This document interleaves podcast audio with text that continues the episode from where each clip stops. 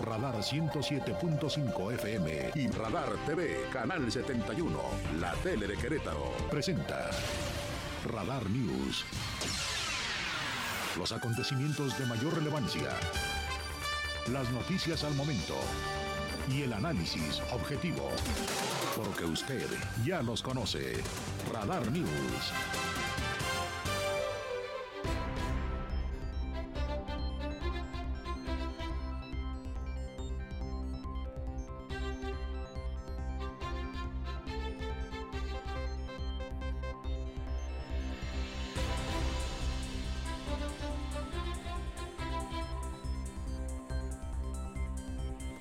¿Cómo están? La una de la tarde y unos cuantos segundos. Soy Andrés Esteves desde la capital queretana, llevándoles toda la actualidad junto a un gran equipo de compañeros y compañeras. Gracias en verdad por su confianza. Este día en el que espero les vaya muy bien. Hoy que el país, buena parte de la República Mexicana, amanecía con un nuevo sismo muy de madrugada, pasada la una 6.9 grados en la escala Richter y lamentablemente en la capital del país se reporta que dos personas murieron, a alguien se le cayó una barda, uno de los fallecidos, y a una señora le dio un infarto y cayó por las escaleras. Eh, hombre y mujer que murieron así este jueves durante el sismo en la Ciudad de México.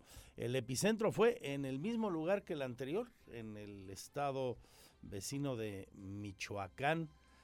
Y bueno, la mala noticia es eh, el reporte de estos dos fallecidos. Eh, la vez anterior fue en Colima, donde dos personas murieron, ¿se acuerdan ustedes?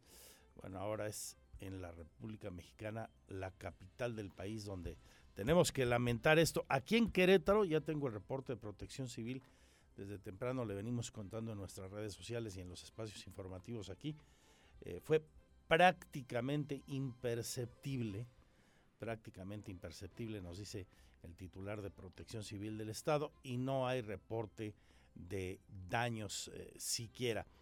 Eh, haciendo un censo en el país, sí hay al menos 19 viviendas afectadas, por ejemplo, en Michoacán, en el estado vecino Purépecha y en Colima varias instituciones, sobre todo educativas, es lo que nos está reportando el gobierno federal en la concentración de información por este nuevo fenómeno natural. Eh, vaya septiembre, ¿no? La coincidencia este, increíble del 19, con tres sismos muy fuertes de más de 7 grados. Eh, septiembre que desde Gilberto, que yo me acuerdo allá por finales de los 80, ¿se acuerdan de aquel huracán que afectó durísimo a Cancún sobre todo? Cuando apenas iba a explotar como un gran destino turístico internacional. Y a lo largo de los años, cuando no es en un lugar, es en otro, pero llega a haber algún tipo de fenómeno natural que causa tragedias, daños materiales importantes eh, y pérdida de vidas humanas, como se ha visto. Que si porque es el mes de los huracanes, que si es el mes de los temblores en materia de fenómenos naturales, siempre ha sido un mes que se distingue y en lo negativo, en lo complicado. En la información económica y financiera tengo ya los nuevos datos de inflación. Llega a 8.76% la inflación en México en la primer quincena de septiembre es la mayor a estimaciones del mercado. ¿Qué subió más? ¿Qué subió menos? ¿Cómo nos fue en Querétaro? Le presentaré un análisis con mi compañero Diego Hernández. Para nosotros no fue mal el dato, porque de acuerdo a lo que extrajimos de la información del INEGI, somos la cuarta entidad con el menor aumento inflacionario para este periodo. El promedio nacional fue 0.41% para llegar a ese 8.76%, mientras que para nosotros fue del 0.22%. También eh, la ciudad de Querétaro fue la octava del territorio nacional con menos incremento inflacionario, 0.24%, ya visto como municipio de la capital. donde subieron menos las cosas fue Monclova. Ya lo, ya lo repasaremos a, a detalle. Tendremos la información nacional, las noticias del mundo, los deportes con Roberto Sosa. Ya se fue de vacaciones Víctor, ¿verdad? Estará Roberto Sosa y luego el propio Roberto estará con nosotros en Radar Sports. Oli Lara con el mundo de la cultura y los espectáculos. El Chuchote va a estar en deportes también. Muy bien. Perfectísimo, pues vamos allá con el detalle de las noticias. Antes un sumario para que en muy pocos minutos sepa usted de todo lo relevante que ha ocurrido hoy. Aquí no hay refritos, lo de ya sabe usted, llegando como le gusta, con la fuerza de la verdad. Mi Twitter, arroba Andrés Esteves MX, se lo recuerdo, ya interactuó con esta, la mejor audiencia del centro del país. Fanpage, Magazine TV Cro o andresesteves.mx. Ahí mismo en la web con las noticias, nuestra página y nuestro canal en streaming. Y aquí en Radar le recuerdo ahora mismo los puntos de contacto y por ejemplo el WhatsApp 442-59-2075. Comenzamos.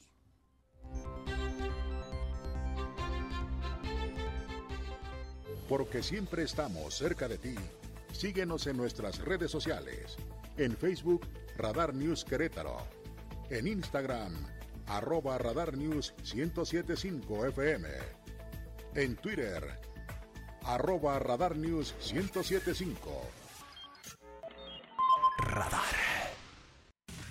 Este es el resumen, lo más importante del día en Radar News.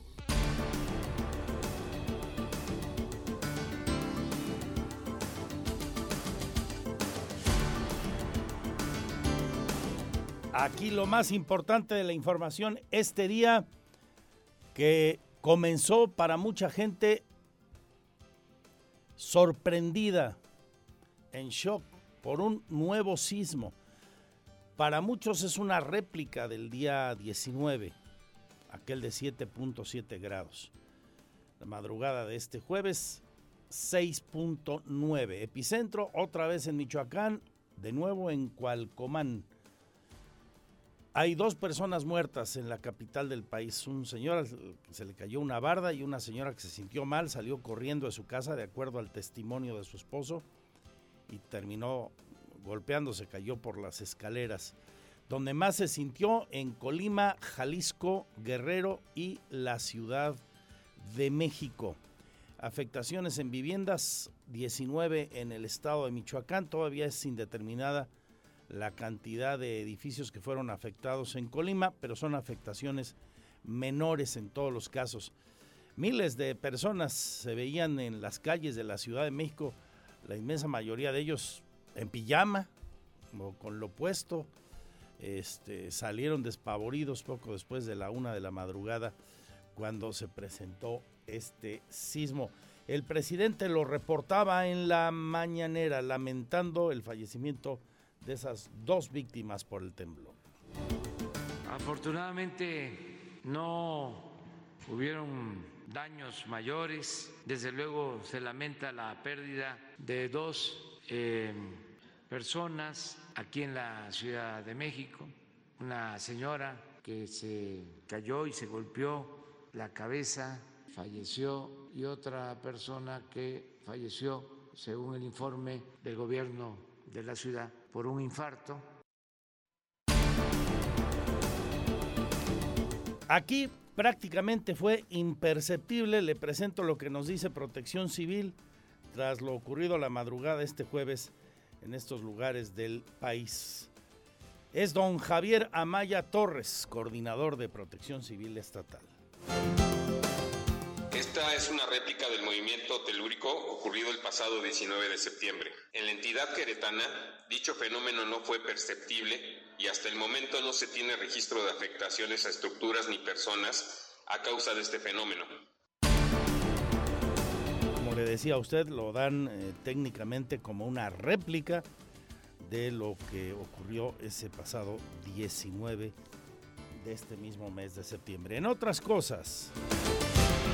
El subsecretario de Seguridad y Protección Ciudadana, Ricardo Mejía, informa que se va a presentar una denuncia penal en contra del juez Samuel Ventura Ramos por otorgar 120 libertades a favor de presuntos implicados en el caso de los 43 de Ayotzinapa, a pesar de la severa crítica que hiciera ayer el presidente de la Corte, el queretano Arturo Saldívar, por los posicionamientos de algunos funcionarios, y sin mencionar, pues se tuvo que referir al presidente, por criticar a los jueces cuando toman determinaciones a partir de los elementos que ellos tienen, no de los que puede suponer alguien más, así se trate de integrantes del Poder Ejecutivo. Bueno, hoy insisten en esto en la mañanera. Aquí Ricardo Mejía Verdeja no es ni la primera vez que este juez comete este tipo de sentencias absolutorias. En días pasadas absolvió a José Luis Abarga por el delito de secuestro y quien también sigue compurgando eh, prisión por otros delitos, pero en total suman 120 libertades absolutorias dictadas por este juez a favor de los acusados. Eh, por esta situación se va a presentar una queja ante el Consejo de la Judicatura e incluso una denuncia penal. En más información, nuevamente en Querétaro y vamos ya con todo lo importante aquí, lo más relevante para ustedes y nosotros. La Secretaría de Salud presenta otro ajuste de datos por contagios y sobre todo por fallecimientos de COVID a causa del COVID-19. Se reportan 17 más para alcanzar la cifra global de 6.846 defunciones desde que comenzó la pandemia en Querétaro se sumaron 42 nuevos casos en la entidad para alcanzar la cifra de 179.708 contagios. Ya casi llegamos a las 180.000 personas contagiadas. Hay seis hospitalizados, no hay nadie grave.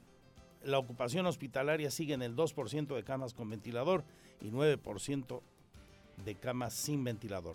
Dos con ventilador, 2% y 9% de camas sin ventilador. Y como le digo siempre, esa es la cifra. A vigilar que no crezca la ocupación hospitalaria porque sería el síntoma más claro de que las cosas eh, se descompusieron. Esperemos que no pase esto. Más temas de salud. El sindicato del ramo aquí tiene nuevo líder. El sindicato de salud de Querétaro llama a la unidad el nuevo titular de este sindicato es don Edgar López Gómez, titular de la sección 22. Fue electo para el periodo 2022-2026 y hace estas primeras declaraciones. Aquí se las presento. Estoy haciendo un, llamado a través de, todos los medios y de forma personal a, toda, mis compañeros que participaron con otras planillas pues a decirles que el sindicato será de puertas abiertas y que nosotros estamos dispuestos al diálogo y por supuesto que si alguien se quiere sumar a nuestro proyecto aportando ideas o, este algo que beneficie a los trabajadores, todos son bienvenidos. ¿eh? Aquí yo hago un llamado a la unidad, tenemos que unirnos todos para pues para que todo nos vaya mejor, ¿no? Y ya preparan un nuevo reciclatón en Querétaro. Es el secretario de Desarrollo Sustentable quien encabezó el lanzamiento de esta campaña que se llevará a cabo a partir del 3 de octubre y hasta el 17 de septiembre. Marco del Prete. En la CEDESU estamos uniendo esfuerzos para impulsar esta primera edición del reciclatón en el Estado, que buscamos superar la meta establecida para el Estado de Querétaro de 5 toneladas con el establecimiento de dos puntos de acopio, uno en el, en el, en el Querétaro 2000 y el otro aquí en este Centro Educativo Cultural del Estado de Querétaro, Manuel Gómez Morín, contando con la certeza de que con el apoyo y la participación de la ciudadanía podremos lograrlo por la nueva causa de apoyo a los niños del Teletón. Preparémonos y ayudemos al medio ambiente y a los niños que tienen problemas de cáncer, por ejemplo, y que son atendidos en ese magnífico hospital que es el Teletón, que está ahí por el Fray Junípero Serra. Hablando de campañas y de menores, de niños, el DIF que encabeza la señora Car Herrera mm, de Curi anuncia que en octubre arranca la colecta de invierno para proteger a las familias más vulnerables del frío. Se estima que en la tercera semana de octubre inicie la colecta cobijas y cualquier prenda de, abrigo Ya le estaremos conforme se acerque la fecha hablando de ello. Más del DIF, pero en este caso del municipio de Querétaro, Laura Garibay, su titular informa que a casi un año de la reactivación de los centros de día para adultos, se atiende a cerca de 11 mil personas. Entonces, eh, repito, empezamos el pasado 11 de octubre del 2021 y bueno, actualmente ya estamos operando de forma normal. Eh, hace un año empezamos poco a poco, eh, controlando el aforo. Ahorita, obviamente, con las medidas de, respetar el, el, espacio, pero ya estamos con todas nuestras actividades que van desde tai chi, ritmoterapia, bordado, danza, guitarra, eh, cartonería, psicología. Aquí me voy a tener un poquito en el tema de psicología. Aparte del, del apoyo psicológico que damos de parte del DIF. Más información de nuestros municipios. El secretario de Movilidad, Rodrigo Vega Maestre, informa que en el programa de transporte escolar, uno de los más celebrados de la administración de Luis Nava, por el alto impacto que tiene para la familia, van 198 mil trasladados, beneficiando a más de 2.530 alumnos de primaria, secundaria también. Un programa, recordemos, de transporte gratuito. Suman ya 8 millones de traslados en total en beneficio de 50 mil personas desde que se implementó. Rodrigo Vega.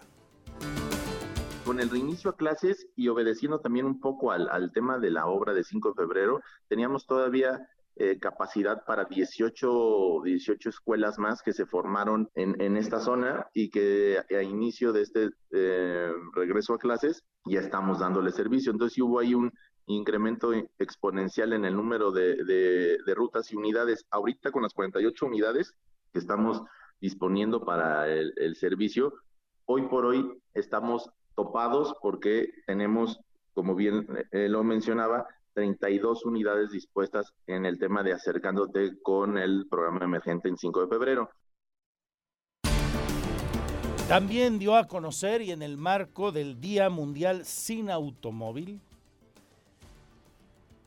que la aplicación que lanzaron hace unas semanas, ¿se acuerdan? Estuvo aquí para presentarnos la primicia, esta de Vamos Juntos para que varios utilicemos un mismo automóvil.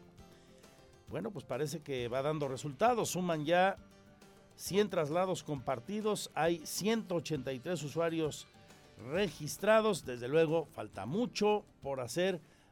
Dicho de otra forma, que muchos nos sumemos a esto, que nos inscribamos. Eh, le vamos a dar los detalles para que si a usted le parece importante, ojalá se pueda sumar tiene la manera de hacerlo, claro está. Estamos haciendo algunas adecuaciones ahí de actualización para que sea un poco más flexible el tema de, lo, de, la aplicación, hacer vamos juntos. Entonces, seguramente estos 100 traslados que llevamos, que también, pues si nos imaginamos 100 coches estacionados o los 100 coches de las, de las escuelas eh, privadas que estamos eh, moviendo, pues, pues es un volumen bastante, bastante, bastante grande. Hablaremos de política y políticos. Hoy, mm, Paul Hospital, que es diputado local y que acaba de ser nombrado uno de los tres voceros del Comité Ejecutivo Nacional de Alito, el impresentable, hágame el favor, bueno, habló de este nombramiento. ¿Qué va a decir él? Pues que está todo dar, ¿no? Está dispuesto a que lo ves el diablo con tal de crecer políticamente, bueno, pues él se la está jugando, ¿no? Muy válido. Porque lo que digas en el ámbito nacional, en este caso, bueno, pues se le puede atribuir al PRI. Entonces hay que ser mucho más cuidadoso. Eh, pues nada, muy agradecido. Sé que es uno de los momentos más retadores en términos de comunicación que tiene el PRI en los últimos años.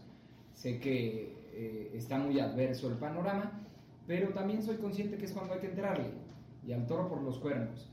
Porque cuando el camino es de rosas y de flores y tranquilo, todo el mundo quiere jalar y participar. Pero cuando es adverso el panorama, pocos, pocos quieren contribuir para su instituto político. Esa es la visión amable, ¿no? La otra podría ser, bueno, pues hay quien no quiere porque pues, no está de acuerdo en ser comparsa de un sujeto como Alejandro Moreno. Punto, ¿no? Pero él se la juega y va para adelante. Y como no podría ser de otra manera, yo ya lo verá usted en la nota eh, que acompaña esta entrevista, pues por supuesto se dijo a favor de extender el eh, periodo de las Fuerzas Armadas en tareas de seguridad pública hasta el 2028. No iba a salir a contradecir a Moreno en la primera, ¿verdad? Eh, en fin, está interesante el cotorreo de la grilla siempre y aquí pues más, ¿no? Como le decía ayer, el chiste se cuenta solo. Y en el Congreso, ya que estamos ahí, cambio de mesa directiva. Fue electa Selene Salazar para presidir el Congreso, recibirá la estafeta de Toño Zapata. El Consejo, no el Consejo, la mesa directiva del Congreso quedó integrada de la siguiente manera, con la señora Liz Selene Salazar, presidenta, vicepresidente El Verde Ricardo Astudillo, primera secretaria Laura Andrea Tobar y segunda secretaría para eh, Juan Guevara, prista también. O sea, hay una panista, morenista y un priista, además del verde ecologista en esta nueva mesa directiva. Eh, la revelación de la votación la hace Toño Zapata y platicamos con él y otros diputados en este noticiero que empieza a la una, que no se le olvide a nadie, y termina a las tres. Volvemos después de la pausa con el detalle de esto y muchísimo más. Lo mejor, con diferencia, su compañía. Mi Twitter arroba Andrés Esteves MX.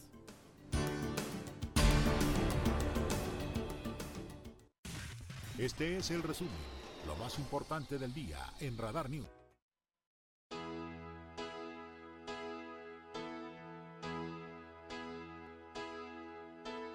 Vivo por ella sin saber si la encontré o me ha encontrado. Ya no recuerdo cómo fue, pero al final me ha conquistado. Vivo por ella que me da toda mi fuerza de verdad. Vivo por ella y no me pesa. Vivo por Enorme Andrea Bocelli, así lo conocimos en el mundo después de que naciera un día como hoy de hace 63 años en la península itálica. Un lujo de alfombra roja para Oli Lara y cultura, arte, entretenimiento y espectáculos.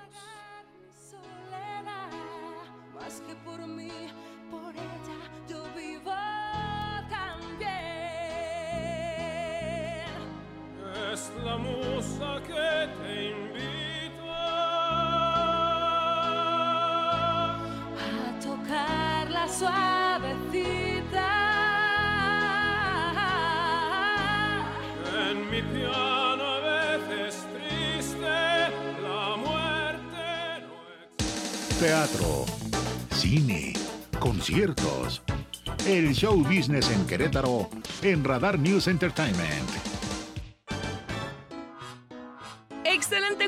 Muy buenas tardes Andrés y a todos los radioescuchas de Radar News. Mi nombre es Olivia Lara y les presento la sección de Cultura y Espectáculos.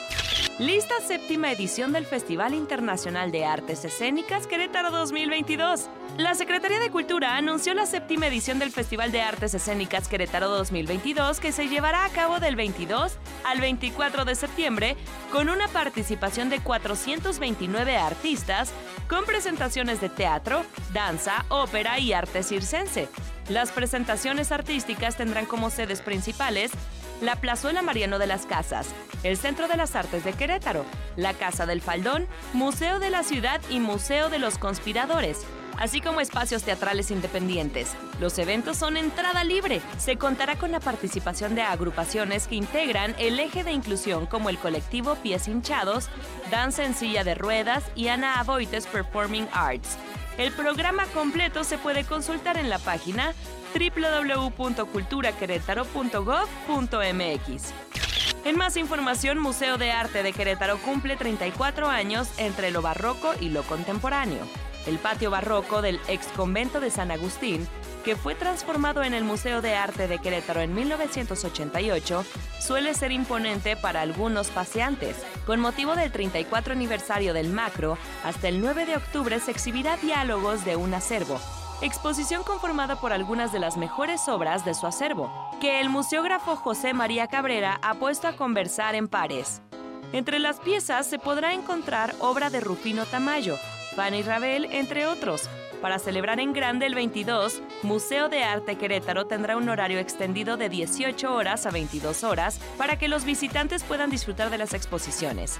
Se encuentra ubicado en Ignacio Allende Sur, número 14, en el centro histórico. Abre de martes a domingo de 10 a 18 horas. La entrada es gratuita. Por último, el director francés Jean-Jacques Annaud regresa a Hollywood con Art Notre Dame. Jean-Jacques Annaud está de regreso a Hollywood a sus 78 años con su más reciente producción, Art Notre Dame, un filme de suspenso sobre la lucha contra las llamas que devoraron la amada Catedral de París. La película del oscarizado director abrirá el Festival de Cine Francés en Estados Unidos, que se celebra en octubre en Los Ángeles. La historia del incendio que consumió en 2019 este emblema gótico del siglo XII en París fue un gran drama que solo un guionista loco de Hollywood podría imaginar, dijo el director de siete años en el Tíbet y El nombre de la rosa. Art Notre Dame dramatiza la historia de los bomberos que arriesgaron sus vidas para apagar las llamas antes de que la catedral fuese destruida por completo y los errores y azares que demoraron la respuesta inicial. El Festival de Cine Francés de Estados Unidos se realiza entre el 10 y 16 de octubre. Esto fue todo en Cultura y Espectáculos. Buen provecho, excelente jueves y hasta mañana.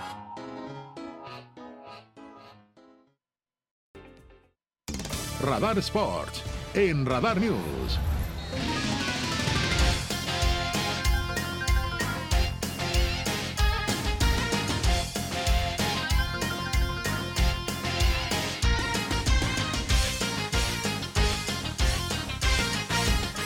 Una de la tarde con 47 minutos. Muy buenas tardes, muy buen provecho si usted está comiendo. Muy buenas tardes, Lina. Muy buenas tardes, ya los extrañaba. Pirro y compañía. Muchas gracias. A nombre del titular de este espacio, sección deportiva, el señor Víctor Monroy, mi nombre es Jesús Muñoz. Lo estaré acompañando de aquí y hasta el próximo martes. El miércoles ya regresa el buen Víctor para seguir chambeándole como más le gusta con el tema de los deportes. Pero el día de hoy nos enfocamos en todo lo que sucede en primera instancia con el conjunto de Libertadores. Y es que el día de ayer perdieron en contra de Mineros de Zacatecas. Sin embargo, el resultado no fue lo más importante. Lo más importante fue que lograron la victoria en, la, en el inicio de la serie y con ello, pues su clasificación a la siguiente ronda de los playoffs de la Liga Nacional de Baloncesto Profesional. Un partido, mejor dicho, un equipo que llega al quinto puesto. Recordar que son 10 equipos en esta temporada de la Liga de Baloncesto. Califican los primeros 8 el equipo de Libertadores, la quinteta queretana, está en el número 5, se estará enfrentando al equipo de Abejas. No le fue tan bien en contra de Abejas durante este torneo. Sin embargo, pinta para que sea una gran serie. Por cierto, el día de mañana a mediodía se tiene prevista una conferencia de prensa por parte de la Liga Nacional de Baloncesto Profesional en donde se estarán dando a conocer ciertas cosas. No sé si vaya a haber algún cambio dentro de los playoffs, la verdad no creo. Se, recordemos que se juega el mejor a tres juegos. Si hay un cambio, pues esperemos a ver si se da la información el día de mañana por parte de la liga. Pero eso es lo que se tiene hasta el momento. ¿Cómo quedan los playoffs de la Liga Nacional de Baloncesto Profesional? Astros, un equipo peligroso. Astros de Jalisco en contra de Soles, de Mexicali. Dorados en contra de Plateros, Fuerza Regia ante Mineros. Y como ya lo comentábamos, Abejas y Libertadores eh, son los que completan esta, estos playoffs. Halcones y Correcaminos son los dos equipos mm, eh, que quedan descalificados de la siguiente ronda. Repito, de 10 equipos califican 8. De cierta forma bien, de mediana a regular yo diría la temporada del conjunto Libertador. Yo recuerdo mucho que pues prácticamente salían de territorio queretano y ganaban el- la primera de la serie.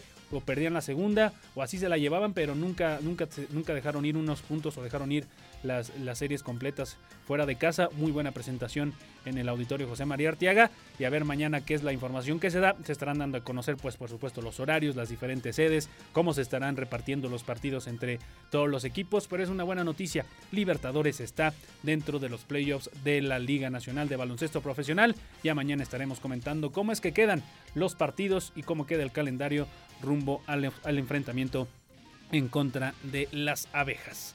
Hablando acerca de la Liga MX, pues toda esta controversia que se generó eh, es el pasado fin de semana entre el partido de las Águilas del América y el conjunto de las Chivas Rayadas del Guadalajara, en donde recordemos la jugada que inclusive todavía el día de ayer la veía en algunos espacios informativos de deportes, que si entró o no entró este balón en el cual en un tiro de esquina ya prácticamente en los últimos instantes del partido Guillermo Ochoa logra sacar literalmente de la línea el balón. Fue una tajada espectacular sin embargo pues la pregunta o la duda fue si atravesó o no en, por completo el balón la línea de gol algunos dicen que sí, hay algunas tomas que muestran que sí atravesó por completo la línea de gol, hay otras tomas que muestran totalmente lo contrario. Yo creo que queda en la duda y si me preguntan, en mi opinión, no se debe haber marcado ese gol. ¿Por qué? Porque no había una toma clara en la cual se mostrara que el balón atravesó en su totalidad su circunferencia. En fin, en este tema. El día de ayer Miquel Arriola dio declaraciones en torno a la posibilidad de implementar más tecnología además de la del VAR dentro del fútbol mexicano, el famoso ojo de halcón. Este, esta tecnología que pues se basa prácticamente en sensores y cámaras en los tres postes de las dos porterías y en el momento que el balón atraviesa en su totalidad la línea de gol se le manda un mensaje remoto al, al, central avisándole que pues es un gol totalmente legítimo obviamente el balón tiene un chip tiene tecnología también para poder eh, detectar ese, ese sensor y que pues en el momento que sea gol se le mande el mensaje al árbitro central. Estas fueron las palabras de Miquel Arreola. Dice que sí, es viable la posibilidad de traer esta tecnología a nuestro territorio mexicano. Sin embargo, hay que esperar, hay que hablar con los diferentes dueños y sobre todo también con la Federación Mexicana de Fútbol, además de la Comisión de Arbitraje. Estas las palabras de Miquel Arreola, el presidente de la Liga MX.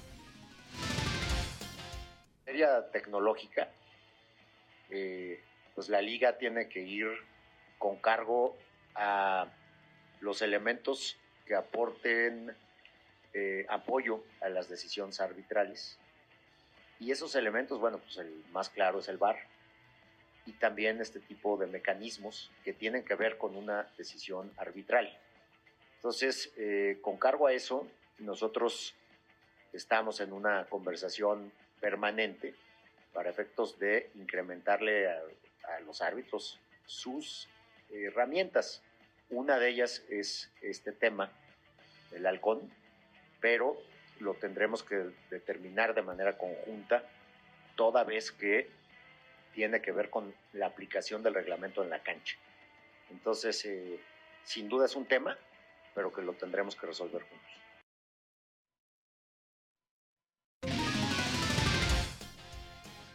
Pues esas las palabras del eh, presidente de la Liga MX. Yo creo que de cierta forma en algunos casos va a ser necesaria, tal vez en partidos de liguilla, tal vez en partidos con mucha trascendencia, ya sea en el tema porcentual, en el tema de clasificación. Cerca de 100 millones de pesos es lo que costaría traer el ojo de halcón a las diferentes canchas de nuestro país por temporada es el más o menos la inversión que se tendría que hacer. La hacen directamente la liga, no la hacen los, los equipos como lo hacen en su momento con el VAR, que ellos mismos son los que absorben los gastos del eh, videoarbitraje. Sin embargo, pues tal vez pinte interesante la implementación del ojo de halcón dentro de la Liga MX. Por cierto, el día de ayer, de hecho para eso era el tema de la conferencia de prensa que da eh, Miquel Arriola, la presentación de este balón alusivo al mes de octubre. Recordemos, el mes rosa, no solamente la Liga, la NFL también, muchas ligas en el mundo, no solamente de, de fútbol, sino de otros deportes, hacen esta campaña de concientización sobre eh, la, autoexploración, el tema del cáncer de mama, detectarlo a tiempo o, para que haya menos muertes posibles. Pues eh, fue por eso la, conferencia el día de ayer en donde se presenta este balón rosa, muy bonito la verdad por parte de la empresa Void, que estará rodando por las canchas del fútbol mexicano, Liga MX, Liga Femenil y Liga de Expansión a partir del eh, próximo viernes 30 de septiembre y hasta que terminen las acciones de los diferentes torneos. pues se presenta esta, este balón y no solamente eso, con, con el IMSS, con la Fundación IMSS, el Instituto Mexicano del Seguro Social estarán repartiendo mastografías totalmente gratis, gratis perdón, para los diferentes eh, aficionados que se presenten en los inmuebles de la liga, de la liga de expansión o también de la liga femenil para que pues se repartan estas mastografías a, las, a los diferentes aficionados, a las diferentes aficionadas que deseen hacer uso de esta, de esta posibilidad. Pues eso fue lo que se presentó el día de ayer en torno a la Liga MX. Recordar que esta semana no hay, no hay, pues se tenía previsto que se jugara la jornada número 16 del fútbol mexicano, sin embargo, pues prácticamente todos los equipos adelantaron esta fecha debido a que es fecha FIFA.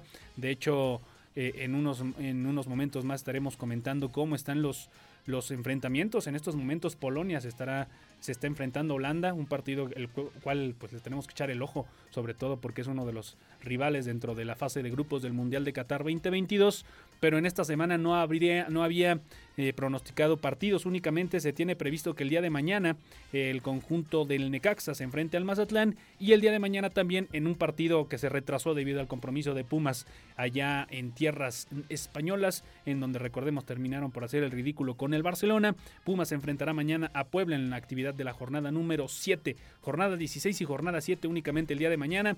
No hay, no hay partidos para este fin de semana, únicamente los enfrentamientos de la selección mexicana de fútbol que eh, se enfrenta el próximo sábado a Perú por ahí de las 8 de la noche y el próximo martes a Colombia. Estos los enfrentamientos de la selección mexicana. Pero sí hay actividad de los equipos mexicanos, pues como lo hacen en estas fechas, aprovechando los dólares, aprovechando el calendario. Se fueron a los Estados Unidos el día de ayer. Las Águilas del América empataron 3 a 3 en contra de Nashville en lo que fue el partido de la League's Cup. 4 a 2 terminó el partido en tanda de penales, empatan en tiempo regular, se fueron a tanda de penales y el conjunto de las Águilas del la América termina por perder en, desde los 11 11 pasos. También otro que perdió Chivas en, en contra de Cincinnati, 3 a 1 terminó el partido a favor de los gringos. Recordar también que este fin de semana habrá un clásico allá en tierras estadounidenses, entonces no habrá figuras obviamente como Ochoa, como Alexis Ve- Vega y compañía, pero pues sí habrá ciertas emociones, quiero pensar, para los aficionados de Américo Chivas que estén del otro lado del charco. Real Salt Lake en contra de Atlas, el otro partido pronosticado para el día de hoy, 9 de la noche el enfrentamiento, otro partido de la MLS en contra de la Liga MX, recordando que esta League Cup aún no es oficial. Dentro de un año participarán todos los equipos de la Liga MX y todos los equipos de la MLS en busca de llegar a las finales, porque ahí es donde se estarán repartiendo ya los boletos al, al torneo de Conca Champions. Entonces pinta para que sea muy interesante. Ya para terminar, hablar acerca de Gallos Smiling. Y es que vaya que si dan alegrías estos jóvenes, ¿eh?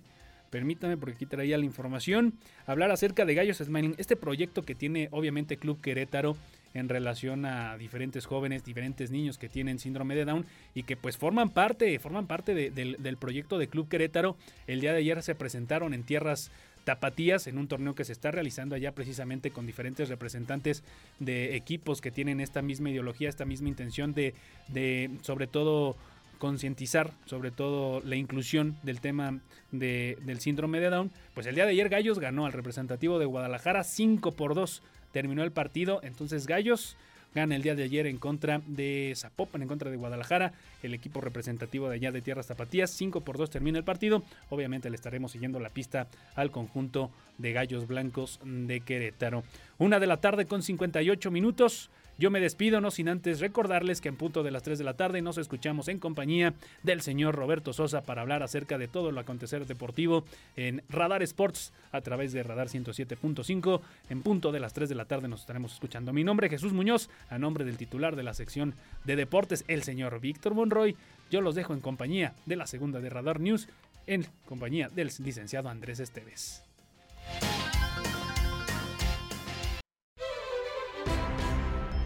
Seguimos con la información y pues la nota destacada en el ámbito nacional el día de hoy tuvo que ver con ese nuevo sismo, los expertos lo catalogan de una réplica del que ocurrió apenas hace unos días en Michoacán el 19 de este mes de 7.7 grados. Ahora con magnitud de 6.9 y epicentro en el mismo sitio de Colima, en, eh, Coal- Comán. Lamentablemente, igual que en aquel en el que dos personas perdieron la vida en Colima, ahora dos eh, personas, un hombre al que le cayó una barda y una mujer que en las prisas eh, tropezó y se golpeó muriendo, cobró este dos eh, vidas humanas de menos efectos negativos por cuanto a los daños materiales, esta réplica, y que aquí en Querétaro prácticamente no se sintió. Después de la una de la madrugada, miles de personas, especialmente en la capital del país, uno de los lugares donde más se sintió, además de Michoacán, Guerrero y Colima, salían a la calle con lo puesto. Y eh, pues algunos todavía del antro, ¿no? Salieron del antro de algún concierto por ahí. Hay varias reseñas que caen más ya casi que en la nota de color respecto a algunas personas que pues fueron sorprendidos en la fiesta todavía, a pesar de que Lina apenas miércoles, quebrando la semana en madrugada de jueves, bueno, ¿qué te digo? Pues eh, descansen en paz las, personas que fallecieron. Eh, esto es algo que eh, comentaba también el presidente hoy por la mañana, así lo dijo en Palacio Nacional unas cuantas horas después de ocurrido este nuevo sismo López Obrador, el presidente. Afortunadamente no hubieron daños mayores. Desde luego se lamenta la pérdida de dos eh, personas aquí en la Ciudad de México. Una señora que se cayó y se golpeó la cabeza, falleció, y otra persona que falleció, según el informe del gobierno de la ciudad, por un infarto. Fuimos con protección civil para que nos diera el balance de lo ocurrido en Querétaro. Afortunadamente ningún daño. Prácticamente pasó inadvertido el sismo en esta ocasión, a diferencia de lo ocurrido el día 19, donde hubo evacuaciones y sí, muchísima gente, la mayoría de los metropolitanos de Querétaro eh, lo sentimos o fuimos y o fuimos desalojados en aquel día. Aquí el reporte de Protección Civil del Estado. En el estado de Querétaro se registró saldo blanco por el sismo con intensidad de 6.9 grados que se registró durante la madrugada de este jueves nuevamente con epicentro en el estado de Michoacán, ello como una réplica del movimiento telúrico ocurrido el pasado 19 de septiembre. El coordinador estatal de protección civil Javier Amaya Torres afirmó que la entidad queretana dicho fenómeno no fue perceptible y que hasta el momento no se tiene registro de afectaciones a la ciudadanía ni a las estructuras. Esta es una réplica del movimiento telúrico ocurrido el pasado 19 de septiembre. En la entidad queretana, dicho fenómeno no fue perceptible y hasta el momento no se tiene registro de afectaciones a estructuras ni personas a causa de este fenómeno. Amaya Torres indicó que de manera inmediata, con apoyo de las unidades municipales de protección civil, así como de los cuerpos de emergencia y de seguridad pública, se activaron los protocolos correspondientes para la revisión y evaluación de daños, por lo que se descartan afectaciones a inmuebles, infraestructura vial y a personas a causa de este fenómeno. El titular de la Coordinación Estatal de Protección Civil pidió a la población mantenerse al pendiente de la información oficial respecto a este tipo de fenómenos, así como atender las indicaciones de las autoridades. Para Grupo Radar, Andrea Martínez. Cambiamos de asunto, no lo dejamos pasar porque va a entrar en el anecdotario de las mañaneras, ya verá usted, al paso del tiempo. Hoy se volvió a poner interesante la mañanera, como casi siempre que asiste a algún periodista que pues, no va a ser comparsa o llega de fuera de México.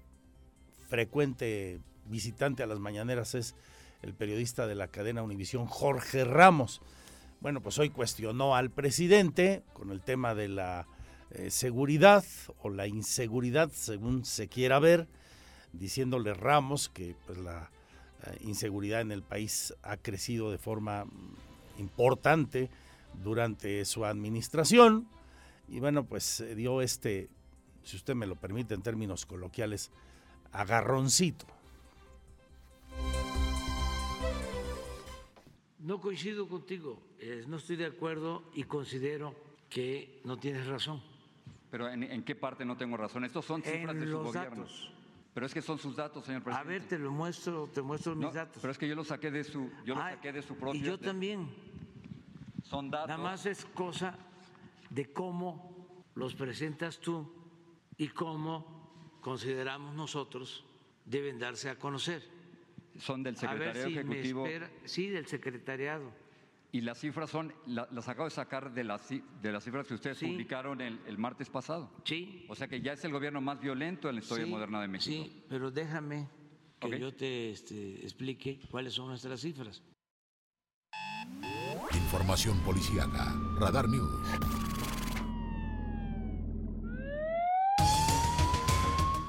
Ya es el sexenio más violento, le decía Jorge Ramos, y el presidente, pues, en la interpretación de la aritmética, lo cual es muy complejo, ¿no? ¿Cómo cambiar que 2 más 2 son 4?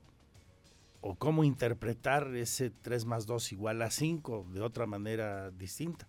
Bueno, ahí se dio ese agarroncito y quedó evidenciado lo que, bueno, por desgracia el país vive y que en las últimas horas Guanajuato ha vuelto a ser protagonista de esta lamentable escalada de violencia.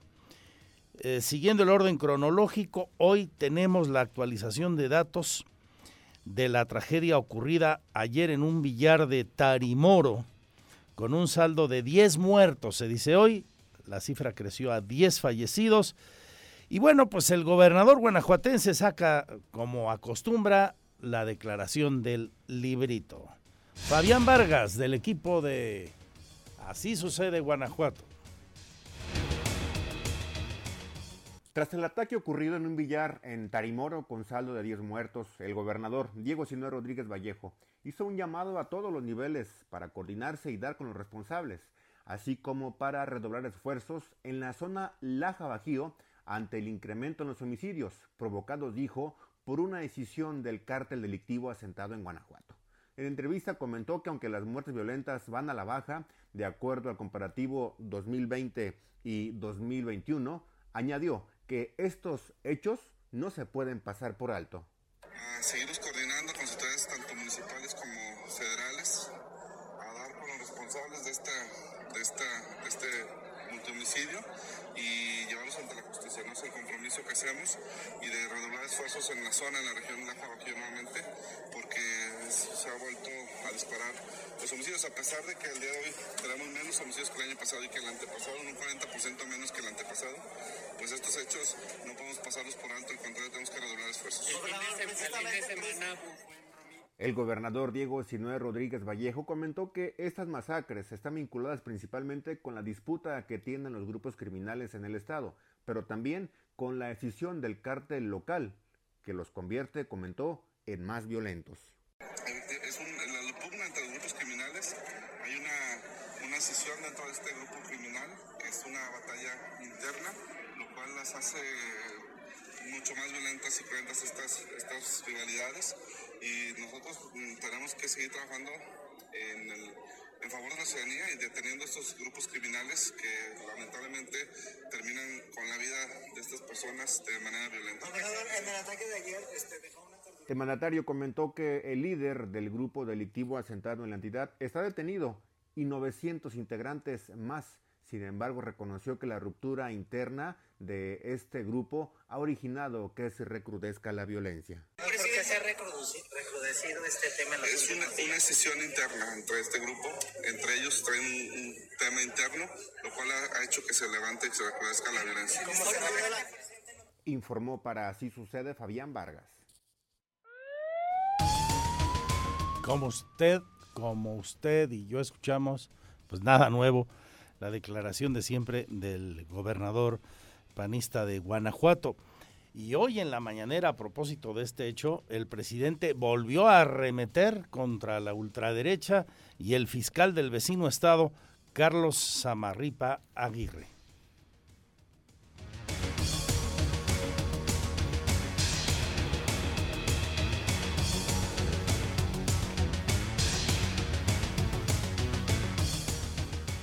Fiscalía de San Luis Potosí pudo determinar con diferentes dictámenes periciales y diferentes actos de investigación la autoría material de este evento y finalmente pudo detener a Jorge N. como presunto autor material de este evento, quien ya fue vinculado a proceso penal por el delito de feminicidio y por el delito de abuso sexual.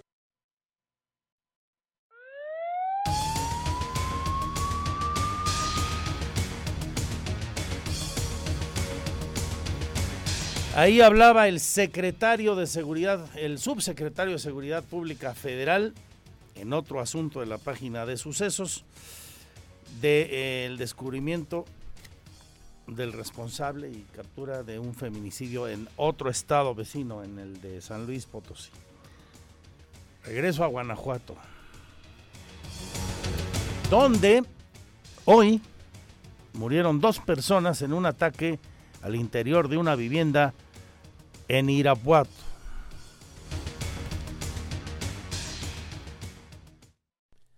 Dos personas muertas fue el saldo que dejó un ataque con armas de fuego al interior de una vivienda en la colonia Villas de San Cayetano en el municipio de Irapuato durante la madrugada de este jueves. El suceso se presentó en la calle Río Guanajuato, donde se reportaron detonaciones de arma de fuego y lesionados al 911 de emergencias de la Secretaría de Seguridad Ciudadana. El informe fue atendido por policías municipales y paramédicos de la Cruz Roja Mexicana de la localidad. Dentro de la vivienda fueron hallados los cuerpos sin vida de dos personas. La zona fue acordonada con cintas amarillas para que el Ministerio Público se encargara del acopio de evidencias para la integración de una carpeta de investigación. Con apoyo de la Agencia de Investigación Criminal, los peritos integraron los datos de prueba en una carpeta para esclarecer los hechos. Tras las investigaciones preliminares, los cadáveres fueron llevados al CEMEFO para la necropsia que marca la ley. Los occisos fueron identificados como Raúl, de 19 años, y Héctor, de 21 años de edad, de acuerdo al reporte inicial. Será la Fiscalía General del Estado de Guanajuato la que determine las identidades precisas de los fallecidos, así como el móvil de crimen y la mecánica de los hechos para ir en busca de los presuntos responsables. Informó para Así Sucede Fabián Vargas.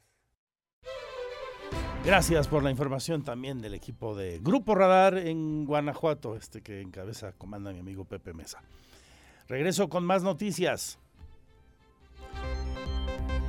Al volver cambios en entidades públicas, eligen hoy en la legislatura de Querétaro a la nueva mesa directiva y también cambio en el sindicato de salud, la sección 24 del estado de Querétaro. Todo esto y más, lo mejor su compañía. Los 16 ya, mi Twitter arroba Andrés Esteves MX.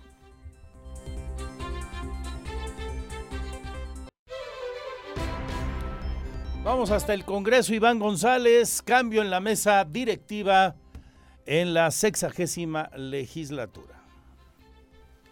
Así es, Andrés, como bien señalas, sin ninguna sorpresa se llevó a cabo el relevo en la mesa directiva, bueno, que se llevará el próximo lunes, sin embargo, el día de hoy, en sesión de pleno, eh, cerca del mediodía, se llevó a cabo la sesión donde fue elegida la mesa directiva para el periodo que comprenderá el 26 de septiembre de 2022 al 25 de marzo de 2023. Y bueno, ya se había anticipado que sería la diputada del Partido Acción Nacional, proveniente de la Sierra Gorda, la diputada Liz Elena Salazar, quien presidiría el máximo órgano del Congreso del Estado. Así fue avalado con 23 votos a favor. Lo estarán acompañando en la vicepresidencia el ecologista Ricardo Astudillo Suárez, la morenista eh, Laura Andrea Saavedra, Laura Andrea Tobar Saavedra como primera secretaria y como segundo secretario el periodista Juan Guevara Moreno. Así lo leyó el diputado Antonio Zapata Guerrero una vez que se contabilizaron los votos. Escuchemos.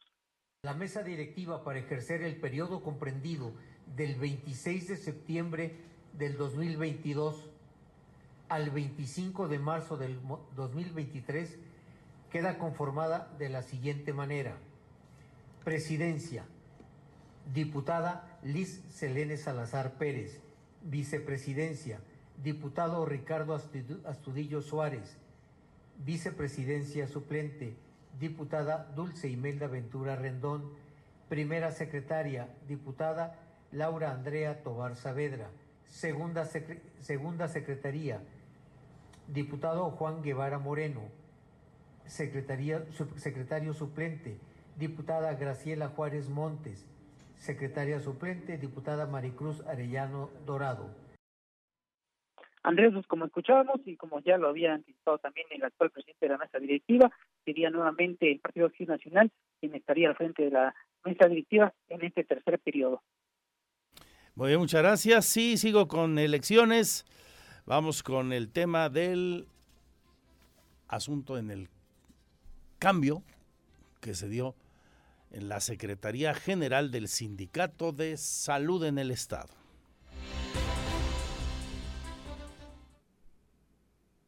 El nuevo secretario del Sindicato Nacional de Trabajadores de la Secretaría de Salud, sección 32 Querétaro, Edgar López Gómez, hizo un llamado a todos los agremiados a este sindicato a la unidad, esto luego de ser electo para el periodo 2022-2026, al frente de este sindicato en la entidad.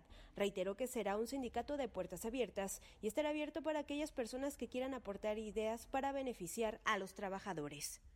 Estoy haciendo un, un llamado a través de, de, todos los medios y de forma personal a, toda, a, a mis compañeros que participaron con, con, otras planillas, pues a decirles que el sindicato será de puertas abiertas y que nosotros estamos dispuestos al diálogo y por supuesto que si alguien se quiere sumar a nuestro proyecto aportando ideas o, este, algo que beneficie a los trabajadores, todos son bienvenidos. ¿eh? Aquí yo hago un llamado a la unidad, tenemos que unirnos todos para pues para que a todos nos vaya mejor, ¿no? Insisto, las puertas de la sección 32 están abiertas para todos y aquí ya los colores terminaron. Reafirmó que su primer reto al frente del Sindicato Nacional de Trabajadores de la Secretaría de Salud es revisar y gestionar la atención de materiales e insumos de atención médica. Indicó que al asumir su cargo como secretario de este sindicato encontró deficiencias en el servicio médico, pero ya se trabaja en las gestiones pertinentes. Edgar López adelantó que ya tuvo una primera reunión con la secretaria de Salud Martina Pérez Rendón para ser presentado como representante de este sindicato y con quien acordó una segunda reunión la próxima semana para comenzar a trabajar en beneficio de los trabajadores del sector salud en Querétaro. Para Grupo Radar, Andrea Martínez. Mucha suerte al frente del sindicato a Edgar López Gómez. Y nuestra felicitación, como siempre, a todos los trabajadores, las trabajadoras del sector salud, por lo que hacen en favor de la gente, dando un servicio de calidad y calidez. Basta recordar todo lo que estos dos años y pico han realizado por todos nosotros, por la comunidad, en la terrible pandemia que nos azota, aún en este su periodo, decimos muchos, de salida, y sobre todo los expertos, la autoridad. Hablando de ello, hoy ajuste nuevamente en las cifras de defunciones para el estado de Querétaro, se reportan 17 nuevas defunciones, alcanzamos así las 6.846, el registro acumulado para la pandemia. 42 nuevos contagios para llegar a 179.708 casos. Nuestro pésame a todas las familias que perdieron a un ser querido a lo largo de este tiempo. Hay seis hospitalizados, ninguno grave, así se reporta, nadie grave. 2% de ocupación de camas con ventilador, 9% de camas sin ventilador. Más eh, vinculado a la salud, leo aquí en andresesteves.mx, ahí siempre en la web con las noticias, igual que en nuestro Twitter, ya sabe usted, en nuestra fanpage. Hoy el gobernador atestiguó la presentación del informe anual de actividades de la Comisión de Arbitraje Médico del Estado de Querétaro. Dijo Curi, en salud estamos junto con el cuerpo médico, junto con todo el sector salud, trabajando para darle el respeto y la dignidad que necesitan los pacientes, expresó. Reconoció a la Comisión Estatal de Arbitraje Médico por su trabajo, dijo, confiable desde que se creó en julio de 1999. El informe, el informe lo entregó el comisionado. Hoy día el doctor Genaro Vega Malagón enfatizó que la comisión se encuentra alineada a los objetivos del Plan Estatal de Desarrollo, dijo el galeno en su informe resaltó la atención a 554 asuntos, de los cuales se resolvió más del 98% mediante asesoría especializada, 240 casos, orientaciones 132, gestión inmediata 106 y respuesta a quejas 76, dijo Genaro Vega Malagón. Casi las dos y media, siga con nosotros.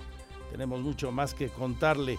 Este día que el DIF estatal dio a conocer que la nueva campaña de abrigo a las personas con algún tipo de marginación, la campaña de abrigo para el 2022, en este DIF que encabeza Cara Herrera de Curi va a arrancar en octubre, va a llegar a las 18 municipalidades. Será casi seguro en la tercera semana de octubre, ya le contaré en su momento para que pues vaya usted guardando, vaya seleccionando ropita de abrigo, comprando poco a poco que si la frazada, que si la tilma, que si la cobija, que si el cobertor, no sé, lo que usted tenga por ahí guardado o pueda ayudar y lo se canalizará después a través de el DIF. Regreso también para contarle de la inflación de nueva cuenta crece en el país, llega al 8.76%. ¿Sabe cuál fue el producto que más subió en esta última quincena? La cebolla, el 87.26. Hace Diego Hernández un análisis de estos datos que hoy entregó el INEGI. A nosotros como entidad no nos va tan mal, andamos abajo, ya era hora, del promedio de incremento de inflación en el país. Querétaro fue la cuarta entidad del país con menor aumento inflacionario, mientras el promedio nacional fue de 0.41%, para el estado fue de 0.24 puntos, siendo de las menos afectadas por este fenómeno. Guanajuato fue la menos afectada con un crecimiento de 0.22. En ese sentido, la inflación general en esta primera quincena de septiembre se ubicó en 8.76%. Recordar que en septiembre de 2021 el índice anual se ubicaba en 5.87 puntos, reportó el INEGI en su índice nacional de precios al consumidor. Asimismo, la ciudad de Querétaro fue la octava en el territorio nacional con menor incremento inflacionario, con un 0.24%. La menos afectado fue Monclova, con apenas un impacto de 0.02. Los productos alimentarios son los que aumentan de manera significativa su precio desde hace varios meses, a diferencia de los energéticos u otros servicios que son más estables en sus costos. En general, las frutas y verduras aumentaron 1.17% su precio y los productos que provienen del ganado 0.61. En cambio, los energéticos redujeron sus costos un 0.25. Y a pesar de que en esta quincena aumentó un 0.41% la inflación, no es el peor incremento visto en esta quincena. Por ejemplo, en 2016 fue un incremento de 0.54 puntos, el más grande registrado desde 2013 a la fecha. Algunos productos o servicios específicos que incrementaron sus precios fue la colegiatura de preescolar, que se encareció 5.05 puntos, la primaria 4.06%, el transporte aéreo 7.53%, la cebolla 4.38%, el jitomate 5.57% y el pollo 1.07%. Sin embargo, hubo productos que redujeron sus costos, como fue la gasolina de bajo octanaje, bajó un 0.66%, el gas doméstico LP 0.87%, detergente 0.49%, el cine 2.93% y las computadoras 1.13%. Para Grupo Radar, Diego Hernández. Y cierro la información vinculada a estos datos siempre interesantes del INEGI, importante referente, con otros que revelan hoy y, que leo también en nuestro portal en andresesteves.mx, se registraron 32 mil nacimientos en Querétaro durante el año pasado. 32 mil 889 nuevos queretanos, la cifra exacta. Esto representa un aumento de 0.9% respecto al año anterior, el 2020. Los nacimientos en el 2021 en la entidad corresponden a una cifra menor a los registrados, por ejemplo, en el 2015, que fue de 40.767. El 50.7% de los nacimientos corresponden a hombres. Ahora fuimos poquitos más hombres que mujeres, cosa que rara. Normalmente son un poco más mujeres que hombres los que nacen. Los municipios con mayor incremento fueron Querétaro, lógico, 14.581. Luego el Marqués, que no es el segundo municipio en población del estado, 2.735 nuevos nacimientos. Luego Corregidora, 2.152. Además, dice el INEGI, Querétaro registra una tasa de 4.9 nacimientos registrados en 2021 de madres entre 10 y 17 años de edad. Somos de los estados, lo decíamos ayer, con menos nacimientos en menores de edad del país, una buena cifra en este caso también. 233.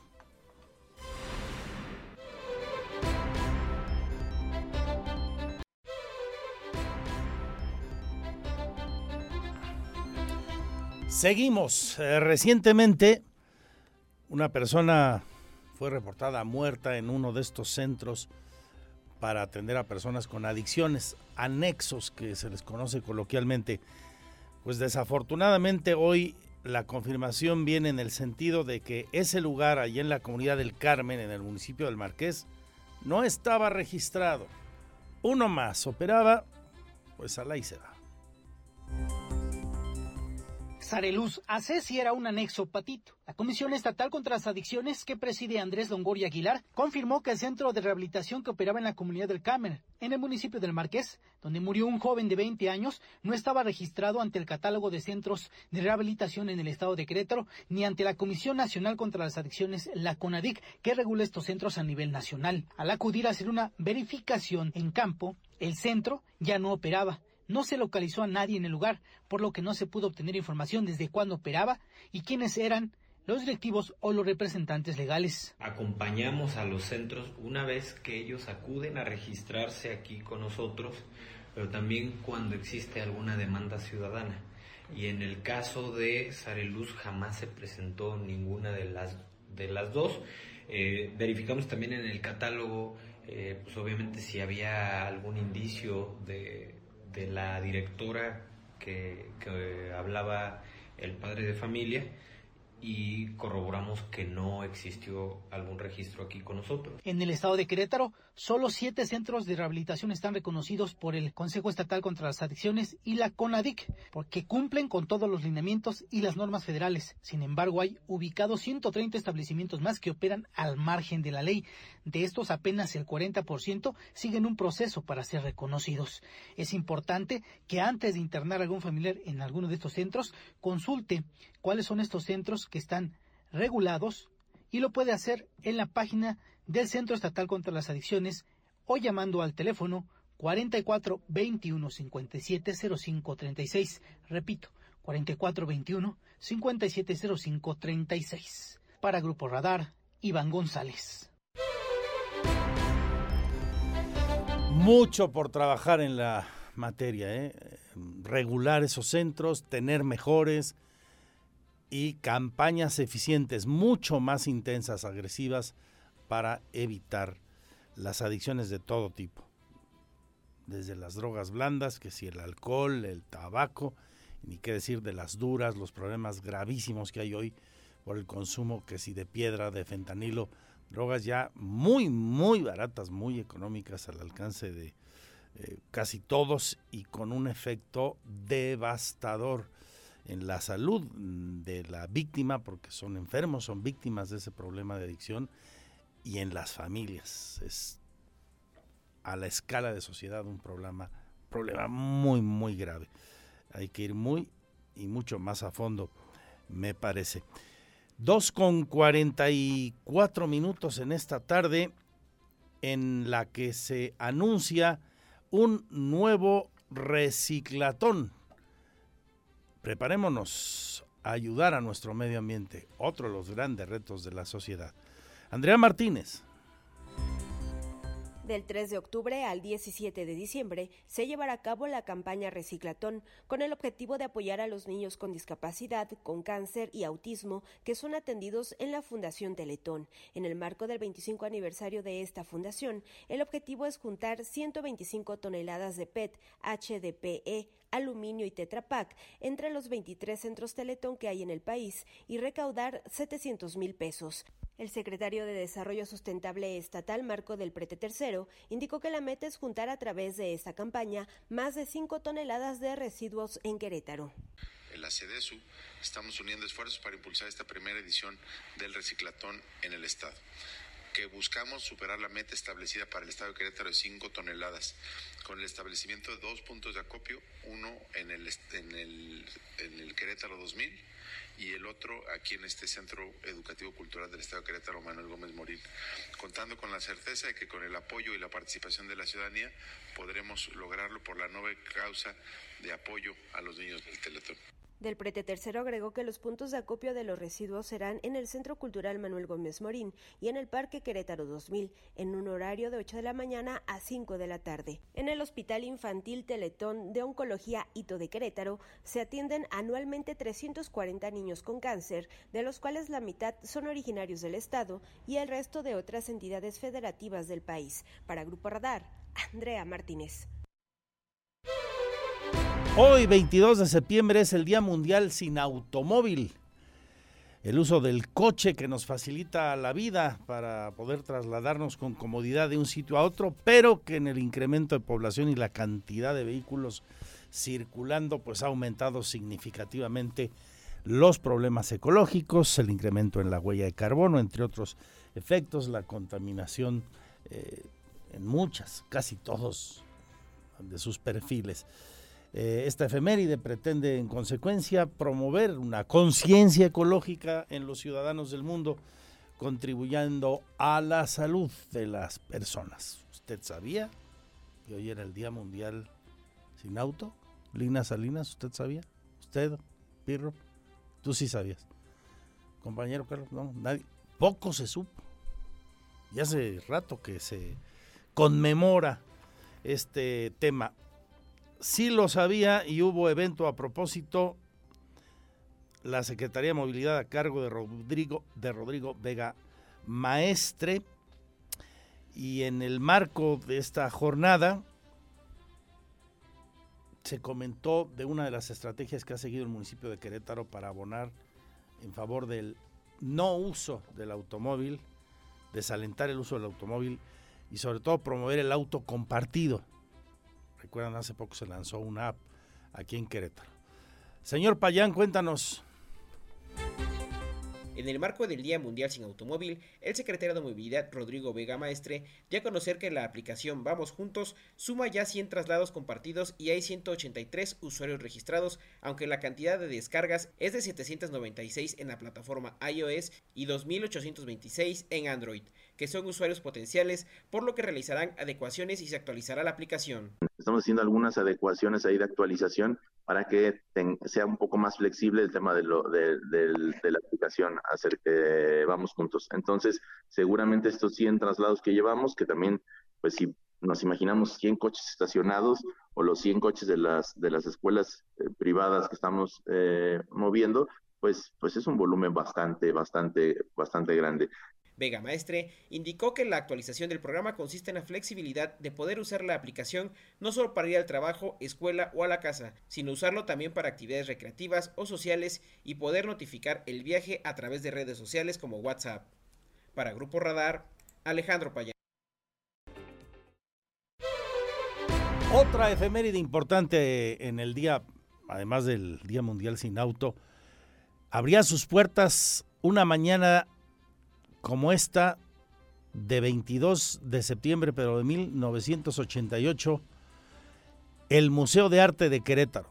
Se rescataba por Mariano Palacios, entonces gobernador, unos años antes, lo que se conocía como el Palacio Federal, donde estaban las oficinas de Hacienda, de Correos, de varias delegaciones, comercio que se llamaba entonces, y, y se hizo un trabajo de reconstrucción espectacular de recuperación del inmueble.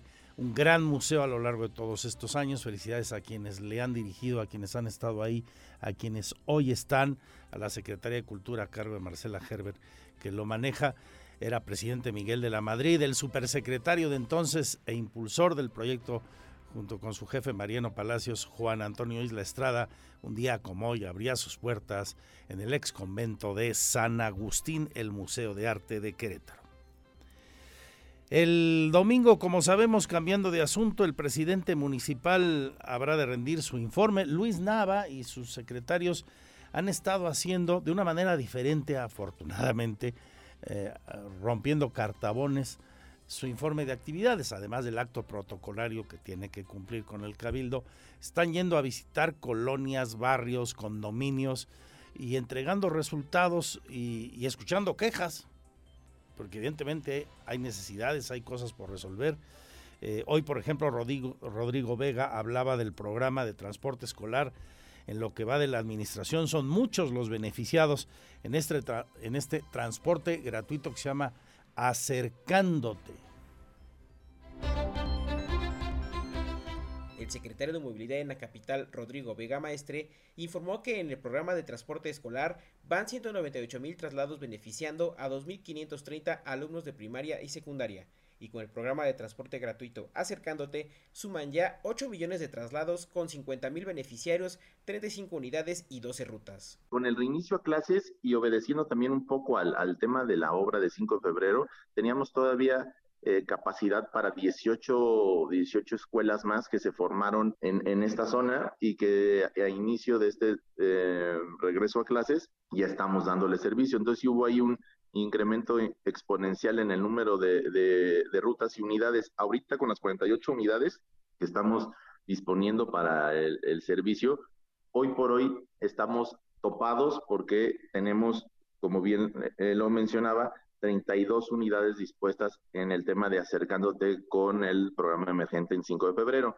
Además, Destacó que en programas como el transporte universitario ya van 25.535 traslados y 651 beneficiarios, donde se trabaja con 22 unidades, 22 rutas, a 10 universidades y 3 preparatorias. Y sobre el programa de bicicletas compartidas Crobici, van ya 27.000 viajes acumulados de 9.000 usuarios, promediando, promediando 100 viajes al día.